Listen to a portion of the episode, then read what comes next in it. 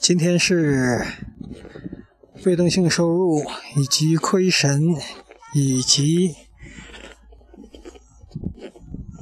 啊毁灭之路的寂静狂欢和大脑杀毒系列的最后一期。现在我在中国吉林长春的一片雪地里面，在陪孩子玩给你们听听踩雪的声音。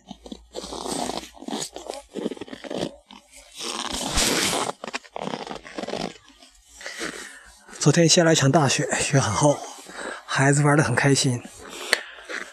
呃，为什么是最后一期呢？因为啊，这个节目录到现在呢，总共已经三年多了。两个原因吧，第一，所有事情有始皆有终。那么，尤其是其中的。毁灭之路之寂静狂欢，那个在一六年就开始做最后的决战的准备了，然后一直没有打响决战。那么这个决战呢，马上也就打响了。所以对于寂静狂欢那一系列是收尾，对于被动性收入系列和被动性收入实战系列，那么也。直接进入了实战阶段，并且这个实战，跟其他的我们看到的实战不一样。这个实战非常像发射火箭，在火箭发射按钮被按下去那一刹那之前，之前实际上结果已经定下来了。另一个原因呢，就是思前想后，包括对过去这三年这些内容。放出来之后，跟社会、跟大家互动的这么一个结果去看，最终的结论呢，就是这个干货类的内容太干的东西是不适合这么放出来的，所以呢，要把这些内容从网上拿下来，所以也有始有终吧，对这个整个系列的内容做一个收尾。那么，作为全系列的收尾，这集的内容是什么呢？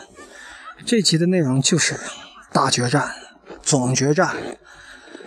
这集的内容就是把所有之前的亏神呐、被动性收入啊、被动性收入理论和实践，以及大脑杀毒系列所有的内容，最终它集合在一起，形成了这么一套战略。除了这个战略之外，还有战略的所有的相应的实施、相应的准备、相应的计划。那体现在现实世界里，就是我们现在就跟 Space X 伊隆马马克思的 Space X 一样，它有一个啊叫神鹰九号或者神鹰十号那个火箭，在十天之前啊发射成功了。我们现在的阶段就相当于我们这个火箭也已经在这儿了。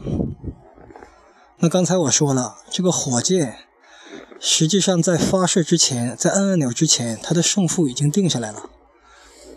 只是按按钮的时候，这些结果会呈现出来：是升空成功的把卫星送入太空，然后再飞回来，再降落回来，还是在半空中会爆炸？这个实际上在按钮。按下去之前就已经定下来了，而这个火箭呢，凝集了伊隆马斯克的所有的努力，包括他在特斯拉上面的一些技术，包括他的人力、人力的资源、财力的资源、政府的资源，所有东西都凝集在上面。而现在对我来说，我们现在也有这么一个东西，凝集了我这一生吧。还有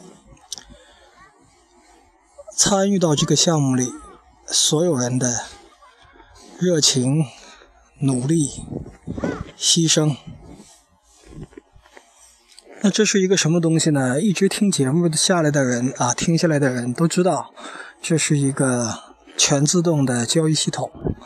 它交易的标的呢，啊，有所有的货币对儿，有黄金、原油、其他重金属以及指数，大概五十个品种，它全要进行交易。世界上比较活跃的这些品种全进行交易，然后它在主要是在伦敦完成交易。它是一个软件系统，也可以说就是一套软件。这个软件由若干的模块组成。我们从二零零二零零二年就二零零三年零四年啊就开始做这样的软件。当时是绝没想过这个软件会一做做做到十几年，做十五年。那么这套软件里就凝结了我和我的所有的团队成员，现在的和曾经的所有的团队成员劳动的凝结。有的人在进入这个团队之前就已经在相关的领域已经干了十几年了，所以他是若干人加起来几百年的劳动成果凝结在这么一套软件里面。那么这套软件呢，经过了多年的变化。现在已经到了一个不能继续再往下走的地步。这个不能继续再往下走呢，有两种情况。一种情况呢，就是啊，你把它做到极致了，已经没有什么可以进一步提升的了。另一种情况呢，就是你做工程。中间把控不好，或者最初设计就有问题，做成烂尾楼了，也走不下去了。那我们这个系统现在的情况呢，是两者并存。这十几年我们做了 N 多的版本，绝大多数版本都烂尾了，最后一个版本做到无可挑剔了。那怎么样才叫做无可挑剔呢？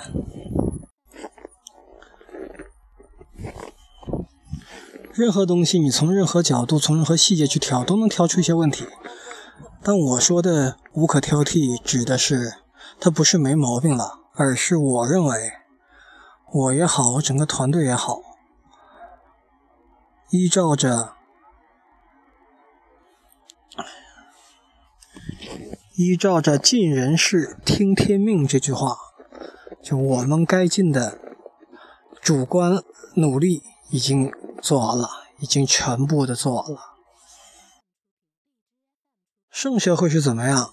那就是听天命了，听天由命，看运气怎么样了。那人事已尽，就无可挑剔了。对于任何人来说，自己把自己的努力已经全尽到尽到力了，做到极致了，就 OK 了。一些小的细节就那么地吧，小不忍则乱大谋嘛。不还有另外一句吗？叫“见小利者，无以成大事”嘛。那些小的外外观界面呐、运行流畅度啊，那些无所谓了。最关键的地方，我们精细打磨了，已经做到不能再做了，就可以了。那刚才我提到很多事情，实际上在开始之前就已经有一个。胜败已经已经已经定好了。比如说，我们知道这个猎鹰九号的，呃，上一次的发射是成功的，而之前的一次的发射是失败的。之前那次发射不仅失败了，而且在这个上面还搭载了 Facebook 加一两亿美价值两亿美金的这个卫星，都一并烧掉了。在 SpaceX 进行发射的时候，他们在在按那个火箭发射按钮的时候。他们知不知道成败？他不知道成败，他是不知道成败，但是这件事的成败是已经定下来的。那个相应的焊点的故障、相应的问题，它就已经在那里了。所以在点火发射之后呢，它出现了啊泄漏，出现了爆炸。所以啊，其实你延展出去看，多数的事情，包括啊一场战争，大到一场战争，小到。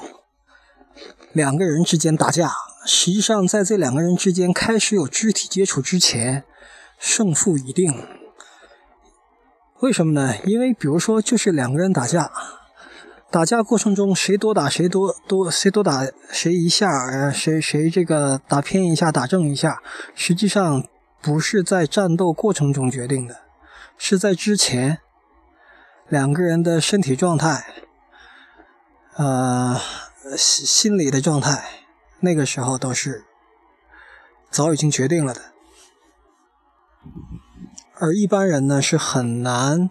在事情开始之前，尤其在双方相比差别不是那么悬殊的时候，是难以判断说两个队踢球谁会赢啊？这个两个人打仗谁会赢啊？但如果你给他说让让泰森去打这个聂伟平，你肯定说这肯定泰森赢了。为什么呢？因为你觉得差别太明显了。泰森在拳击方面的努力。的积累的经验的临场发挥，肯定比聂伟平在拳击方面的这方面要强很多。那这里要加注一下，聂伟平是玩围棋的。那有人可能说了，战争中会有很多变化。其实，一个好的战略，一个真正的大的战争开打之前，绝大多数变化都已经被考虑进去了。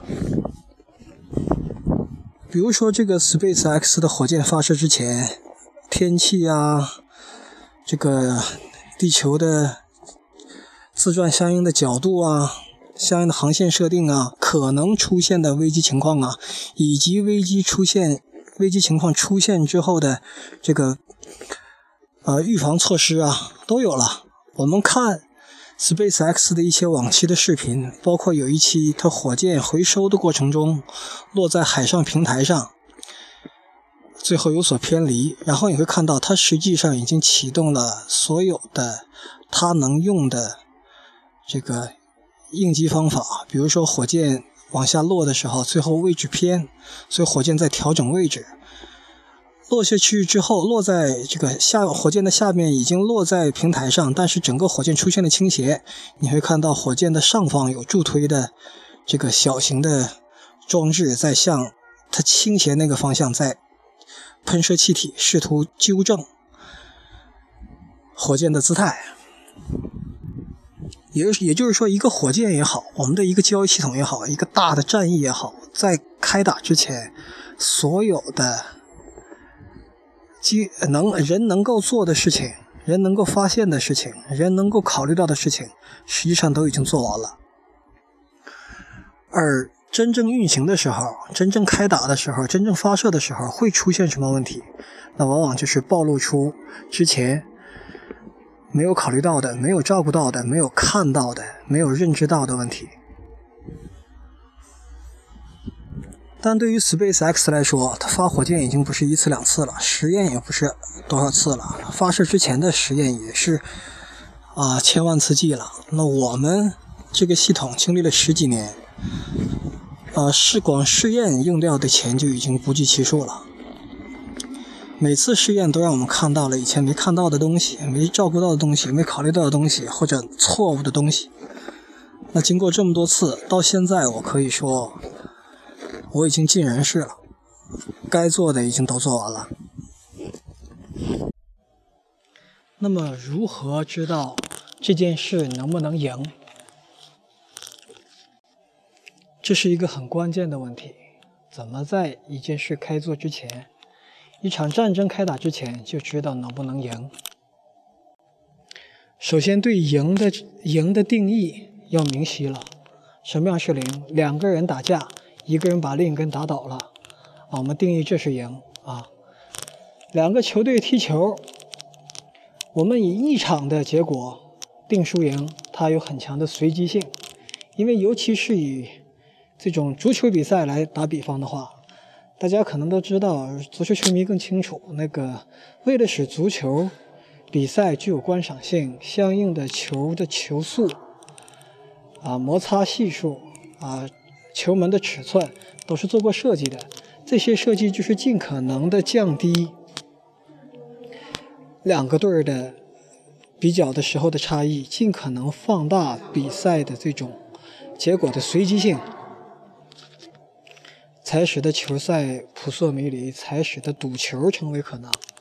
但是如果我们定义说两个球队比赛不按一场来定胜负，按一百场来定胜负，那么我们其实是很容易分出哪个队会赢的。对于 SpaceX，每放一个火箭，我们定义它输赢，说这个火箭有没有空中解体，有没有真的飞回来，有没有把东西送到地点。如果这么去定义，那你会发现，你不断的去会不断的去修改 SpaceX 到底是成功还是失败了这个结论。而如果你定义说 SpaceX 经过这么多年。失败过这么多次，也成功过这么多次，他有没有在持续的前进？他有没有离他的目标越来越近？那实际上我们知道，他一直是成功的，一直是赢的。那对于我们做的这件事，怎么样来定义它的输赢？我认为应该是这样定义的：第一，它有没有超越原来的我们自己？第二，它有没有超越行业标准？第三，有没有超越行业的最大值？这听起来呢是三个级别的成就，三种赢：超越自己是小赢，超越行业标准，呃是大赢，那么超越行业极值，那是突破。而我现在认为呢，后两个可以不要了。只考虑有没有超越自己就行了。为什么呢？因为行业里有其他很多很多的因素，比如说交易的尺度、资金的规模，包括它是不是对收益、收益、收益率和用户期望有控制、有限制。所以我们的目标就是比我们原来强就算赢。强会表现在几个方面，第一。我们管理的资金规模会比原来多，以前最多是几千万，那一定要超过这个数字。第二，收益率要高。第三，稳定性要强。那么，这是我对这场决战赢和不赢还是赢还是输的这么一个衡量的标尺。那么下一个问题就是怎么知道赢还是不赢？一件事情会赢还是会输，怎么去看它？因为你为这个事情倾注了很多情感吗？因为你牺牲，所以他就会赢吗？很可惜，都不是。我认为能决定一个是赢还是不赢的，在我。所有这些节目里一贯的主张、一贯的坚持就是这个事儿你做没做对，而我做没做对呢？我觉得是做对了，因为我所用的一切的理论不断的堆积，就是你们在节目里听到的一切。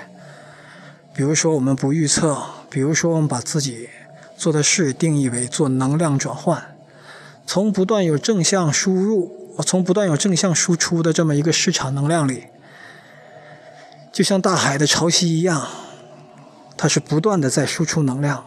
我们在不断的输出能量的基础上，把它作为我们的外部的系统，然后做了一个装置，做了一个设备。别管这设备多复杂啊，就像潮汐发电机一样，把这个外部系统的能量源源不断的转化成我们的把资金进行升值的力量。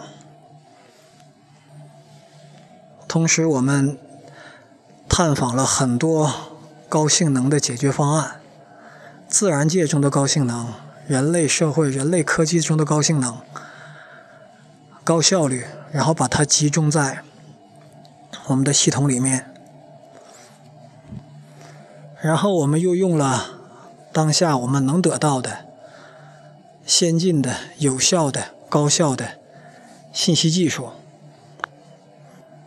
我们现在的回测速度是美国的软件的原有的美国的原有合作伙伴的软件的，大概是两三千倍，是我们前一个平台的一万倍。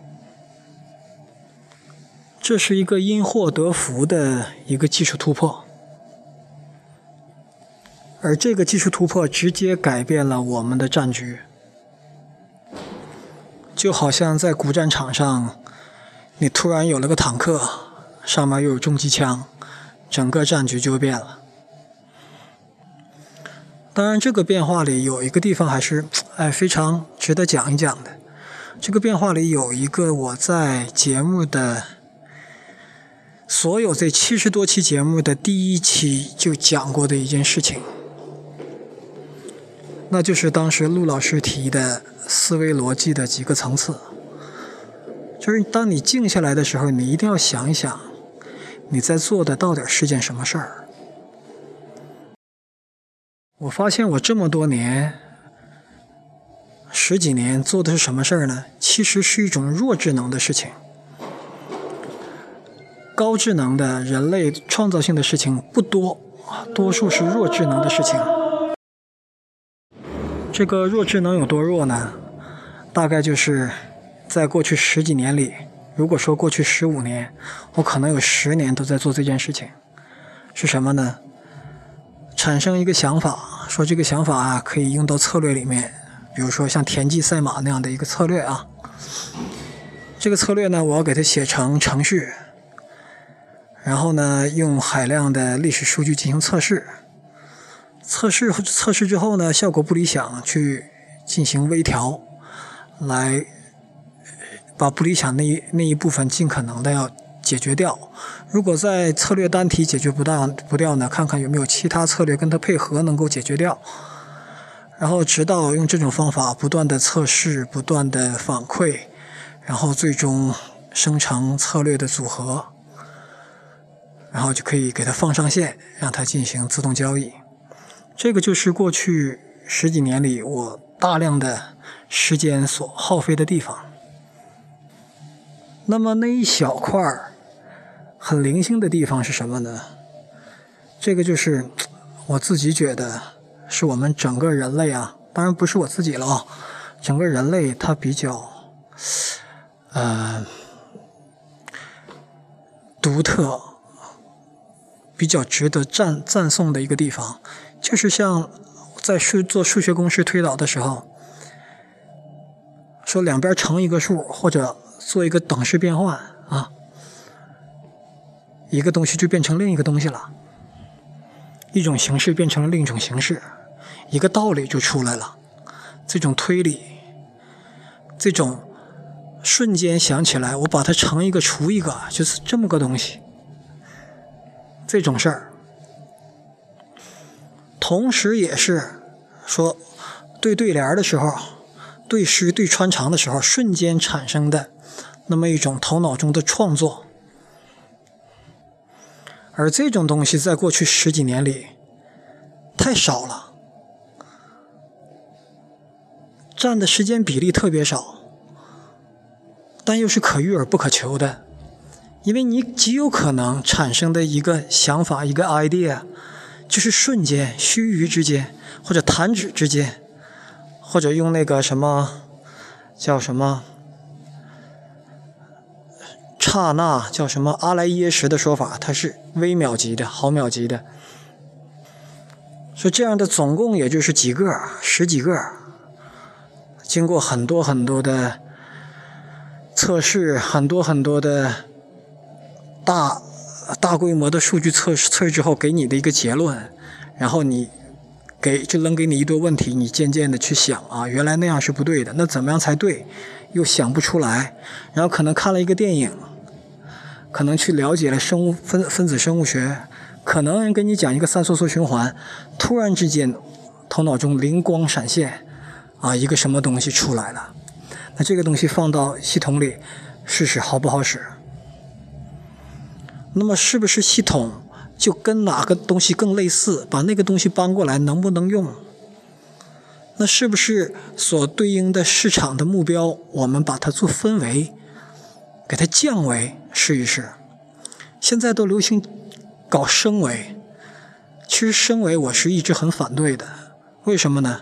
升维就是要把事情搞复杂化。升维就是说我在这个平面打不赢你，我把你带到另一个平带带到另一个维度上去，那个维度你不熟我熟，我在那里给你弄迷糊了，再给你带回来，就可以把一件本来是答案是一的事情，让它变成答案是二，这是升维。总之就是把你搞迷糊了，让你不懂。降维是什么？降维是把复杂的事情变成非常简单的事情。所以，比如说我们后来在一四年，一四年的进步就是对市场进行降维。那么，所有这些事情经过了很多年的检验。跟经过了组合检验，所以我认为这些是对的。而之所以迟迟不推出，除了工程上工期的问题之外，还有一个就是我们之前的目标有问题。我们之前的目标就是什么呢？就是希望我每得到的一筐水果里面一个烂的都没有。我开开门看到的。全是美好的、阳光的、灿烂的，一年三百六十五天，一天也不要下雨。其实具体到系统上，就是我们希望我们的系统不仅要赚钱，而且尽可能一点儿都不亏。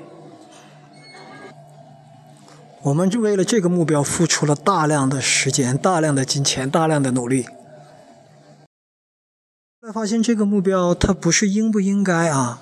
有可能这个目标就不应该这么设立啊，但后来发现这个目标有几个地方，一是这类似于要一个东西长生不老，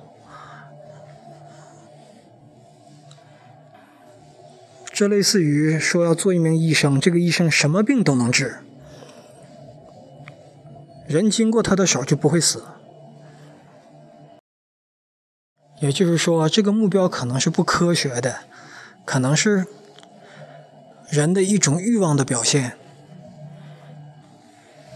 但你话说回来，一个稳定的系统，一个稳定的，在什么样时间范围内稳定的？在一百年时间范围内稳定的系统是很多的呀，很多小的森林群落、生态系统，它都是稳定的呀。虽然生态系统每五千万每五千万年会有一个灭绝。但那就人的以按人的生命的长度去跟它衡量的话，那个东西是稳定的。同时，即便稳定，每五千万年它也要有一次生态大灭绝。所以总的来说，可能还是不理想，不是还是不科学。但是随着我迈入了四十岁这个时间坎儿。我仿佛是一夜之间，我就觉得这个目标没有意义了，没有必要了。我曾经想三十五岁退休，没退成；曾经想四十岁之的时候退休，没退成。四十岁马上要过生日了，还在忙，还在写代码。那是不是我就放弃了对这事儿的追求呢？刚才我讲了，我们有一个因祸得福的突破。这个突破出现了之后呢，使我们的回测速度，单元的回测速度从一页缩到了十秒。那这项突破就使一件事情成为可能，就是我只要给出交易策略中所有的元素，那当然是在一定基础上，我们是有基础的。在这个基础上，我给出它所有的元素，然后不是我再去拿捏要哪个不要哪个，谁跟谁组合，哪个参数范围，不是我去拿捏了，而是交给计算机，高性能的计算机，让它去海量的便利。也就是说，我们是万箭齐发，然后这万箭呢？还都是经过历史的考验，考验出前面前三百，而这前三百呢，就直接就上线了，就开始交易了。然后这边系统还在算，我算了一下，这系统全算完大概九百多天。它算前三十天的时候，就会有很多系统出来了，就开始上线。然后算到再过三十天又出来，比如说又出来五十个系统，它的性能超超越原来的三百个系统，就把原来三百个系统的前五十被取代了。那么通过这种方式，我就把原来我花十年做的事儿，可能十天就重做一遍。当然了，这十年里做的事儿，指的是那些弱智的事儿、弱智能的事儿，那些灵性展现的东西，还需要人来做。那么从此以后呢，就大量的弱智能的事儿，是由计算器去做。计算机去测谁和谁组合好，测出哪一个生态系统好，直接就上线。然后我做的是什么事儿呢？我做的就是做那个灵光一现的。再有灵光一现，它落实在系统上，就是策略里多了一个东西，这个东西你再去便利一下啊，就重算吧，剩下全是高性能计算的事情了。用通俗点的话说，就是我把。我的绝大多多数工多数工作已经交给计算机去自动化了，我雇佣了机器人来替我工作，而且机器人工作的效率是我的千千万万倍。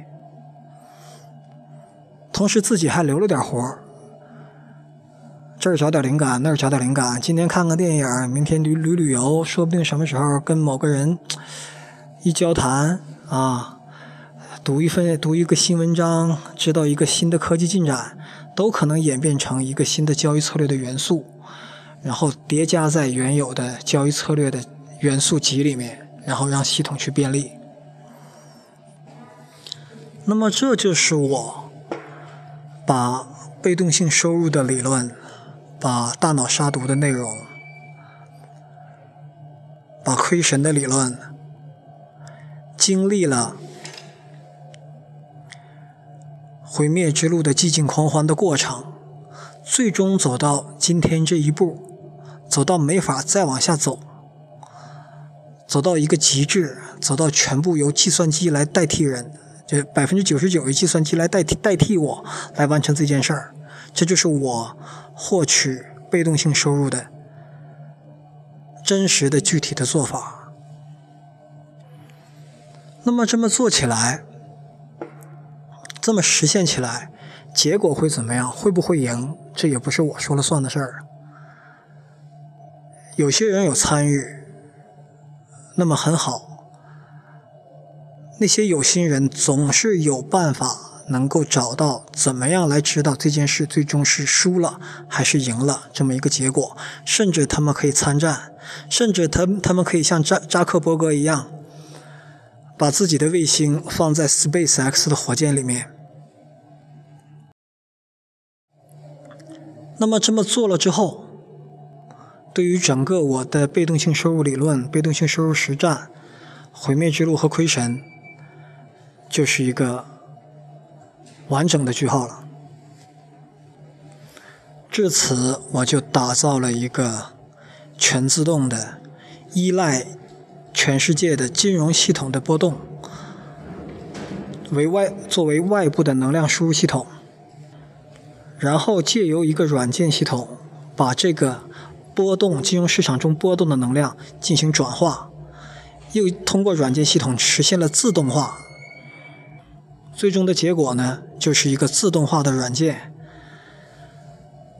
把金融市场的波动变成我所管理资金不断向上的动力。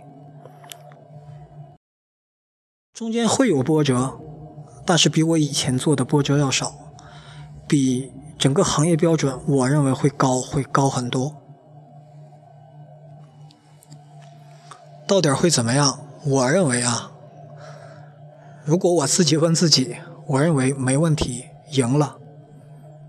因为很多关键上的事儿做对了，在未来的表现里，可能有局部的时间，就像两个球队踢球似的。有局部的时间，像两个球队踢球，像两个人打架，你会挨几拳，你会受伤，会战争中会有伤亡，但最终一定是赢的。那么现在是二零一七年，现在时间是二零一七年二月一日，北京时间十八点三十三。那么，被动性收入理论实战，亏神，毁灭之路之寂静狂欢，全系列啊，还有大拿杀毒全系列到这里就画上句号了。谢谢各位多年。